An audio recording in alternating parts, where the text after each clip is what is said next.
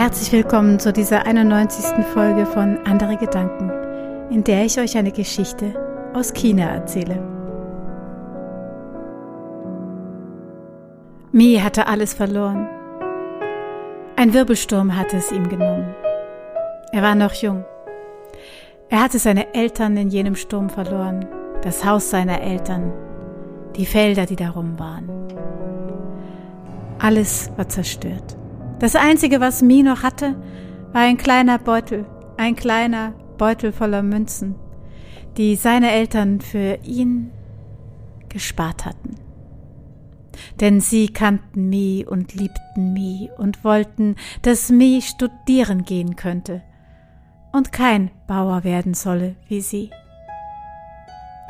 So nahm Mi diesen Beutel in die Hand, mehr hatte er nicht, und machte sich auf den Weg.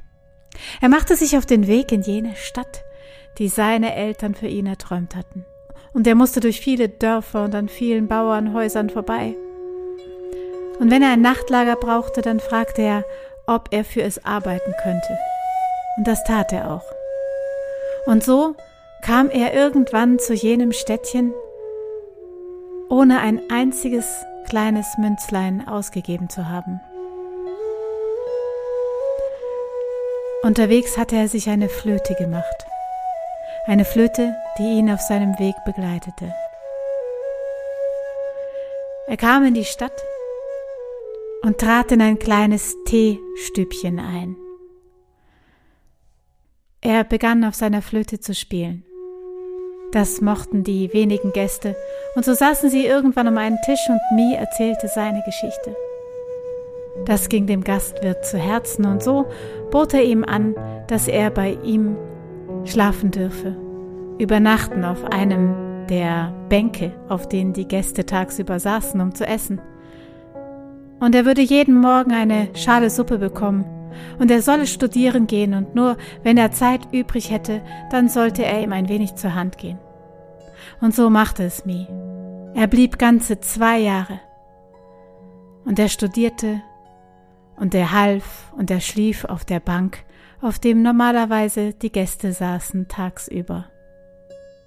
Als er seine Studien beendet hatte und in eine andere Stadt weiterziehen wollte, um sie ganz zu vollenden, da verabschiedete er sich bei dem Gastwirt. Er kramte in seiner Tasche und holte eine kleine Kreide heraus, gelb war sie. Und mit jener tiefgelben Kreide malte er einen Kranich auf die Wand. Es war ein Kranich, wenn man ihn angeschaut hat, so hatte man das Gefühl, er wäre ganz und gar lebendig. Es war eine wunder wunderschöne Zeichnung. Student Mi begann nun zu erklären. Er habe diesen Kranich in voller Dankbarkeit für ihn gemalt. Und wenn er aus der Stadt verschwunden sein würde, dann würde ein kleines Wunder geschehen können. Der Gastwirt solle dreimal in die Hände klatschen. Und dann würde der Kranich aus der Wand heraussteigen und fliegen.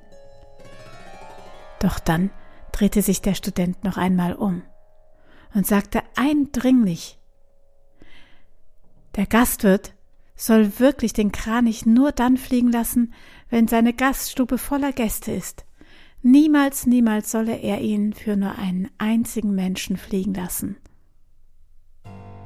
Und dann schloss sich die Tür hinter dem Studenten. Und er war verschwunden.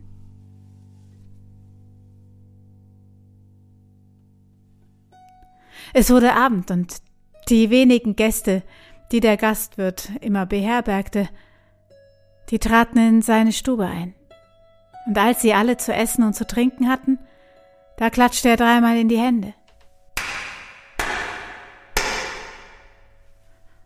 Und in diesem Moment, da löste sich der Kranich von der Wand und er flog über die Köpfe der Menschen hinweg. Sie spürten ihr das Gefieder und den Luftzug, sie sahen den Kranich über ihren Köpfen und er flog ganz elegant in die Wand wieder hinein und wurde genau zu jenem Bild, aus dem er herausgeflogen war.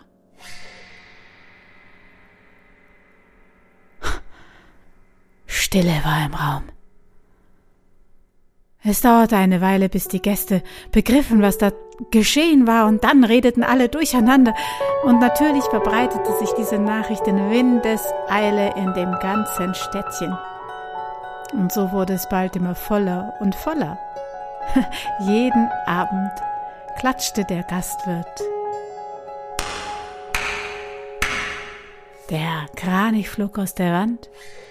Es gab ein Oh und Ah und Uh. Und dann wurde der Kranich wieder zu jenem Bild, das der Student Mie gezeichnet hatte. Und das Geschäft des Gastwirts florierte. Es war immer voll. Und er wurde ein wohlhabender Mann. Er konnte nicht nur seine Familie gut ernähren, er war auch freizügig gegenüber allen, die seine Hilfe erbaten.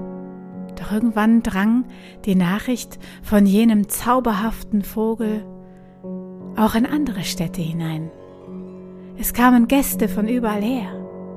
Und irgendwann, da fuhr in jenes kleine Städtchen die Kutsche eines kaiserlichen Ministers hinein. Die Bewohner des Städtchen verneigten sich ehrfürchtig vor dem wunderschönen Gefährt, und dieses fuhr direkt vor die Teestube. Der Minister stieg aus, er hatte einen bastenen Korb bei sich, den er aus der Kutsche heraustrug, und als er da in die Gaststube kam, schickte er die wenigen Nachmittagsgäste hinaus. Er wolle allein sein mit dem Gastwirt. Da saßen sie nun an einem kleinen Tisch. Du wirst für mich den Kranich fliegen lassen, für mich ganz allein. Aber, aber Eure Hoheit, dann, das, das ist nicht möglich. Also, also, ähm, ähm, der, der Kranich darf nur für, für mehrere Menschen gemeinsam fliegen. Unsinn. Er fliegt für mich alleine, ich werde dem Kaiser berichten, und du wirst deinen Lohn bekommen. Und der Minister holte aus dem bastenen Korb eine, also eine Anzahl von goldenen Münzen. So ein Reichtum, so ein Schatz kann ein, ein normaler Mensch überhaupt nicht, nicht in einem ganzen Leben erwirtschaften. Es ist unmöglich. Es, es war ein unglaublicher Schatz. Der Gastwirt konnte gar nichts sagen. Der Minister räumte jenen Schatz wieder in den Bastkorb zurück, drehte sich auf dem Absatz um und verkündete, dass er am Abend wiederkommen würde, um den Kranich fliegen zu sehen. Der Gastwirt saß nun alleine in der Stube. Er musste nachdenken. Er schloss die Fensterläden. Das war immer ein Zeichen dafür, dass sein Geschäft geschlossen war und er dachte im Halbdunkeln der Stube nach.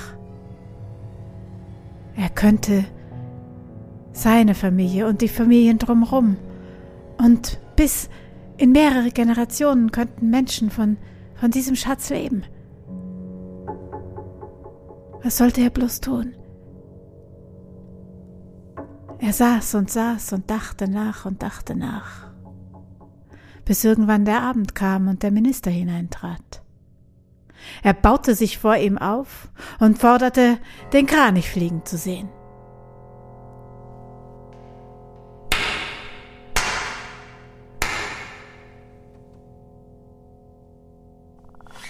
Aus der Wand löste sich nun der Kranich, doch er war müde. Er hatte all seine Kraft verloren. Seine Federn waren glanzlos und er versuchte in die Höhe zu schweben, doch es gelang ihm kaum. Er kehrte trotzdem seine Runde. Sie war kleiner als sonst, und dann wurde er wieder zu jenem Bild. Lächerlich, was da erzählt wird. Aber gut, ich kann berichten, er ist aus der Wand gestiegen. Du sollst deinen Lohn haben. Der Gastwirt öffnete jene Bank, auf dem der Student immer geschlafen hatte, und der Schatz klimperte dort hinein. Er schloss die hölzerne Truhe und der Minister war schon längst gegangen. Der Gastwirt vergrub seinen Kopf in die Hände, als die Tür sich ein weiteres Mal öffnete. Student Mi trat herein. Er holte seine Flöte aus dem Beutel und begann zu spielen. Und mit den Tönen der Flöte erhob sich der Kranich aus der Wand und verschwand in dem kleinen, bescheidenen Beutel des Studenten Mi, der daraufhin wortlos die Stube verließ und sich ein weiteres Mal die Tür schloss.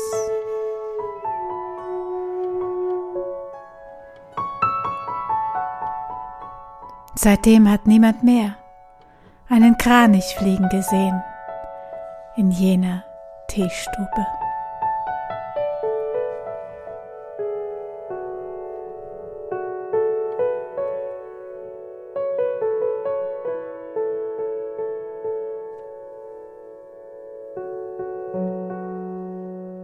Diese Geschichte gibt es in vielen verschiedenen Ausprägungen und ich möchte euch ein ganz besonderes anderes Ende noch erzählen.